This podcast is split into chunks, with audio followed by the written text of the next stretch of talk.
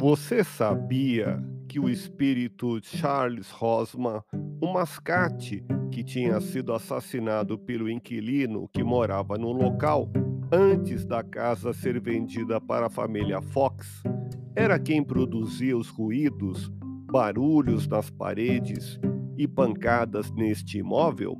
O cadáver de Charles Rosman tinha sido escondido em uma parede falsa, na casa em que vieram residir a família Fox.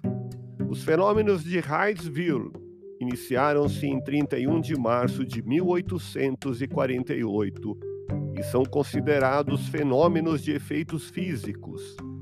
Tais fenômenos são relevantes no estudo do Espiritismo. Quer saber mais? Ouça podcast Espiritismo.